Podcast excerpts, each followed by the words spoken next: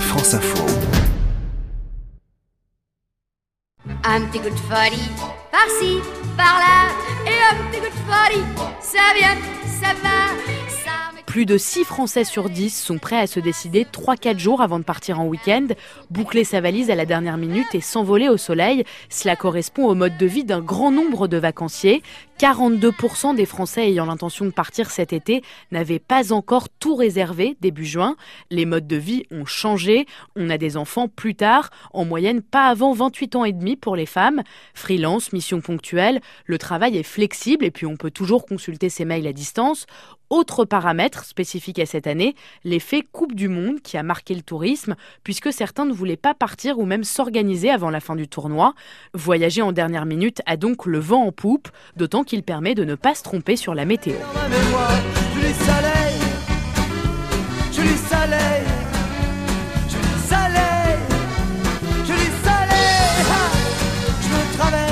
Last Minute, Départ demain ou encore Time to Go. Pour les adeptes des vacances au dernier moment, les sites de voyage spécialisés ne manquent pas. Italie, Grèce, Espagne ou encore Turquie. C'est souvent très avantageux, des séjours à moitié prix et parfois même des promotions à moins 70% dans des délais toujours très courts, jusqu'à 48 heures avant le départ. Voyage, voyage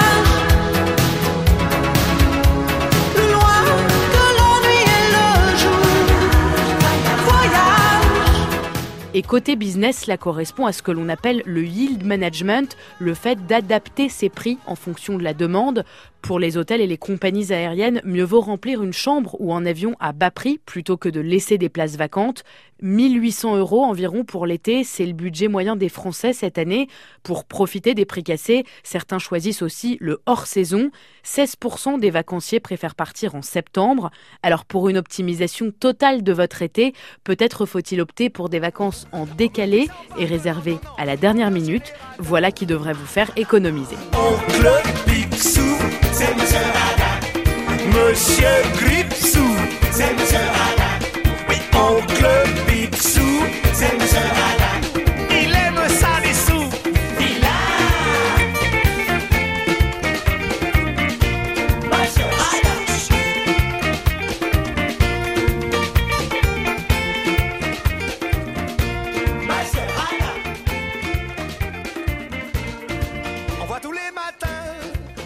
sera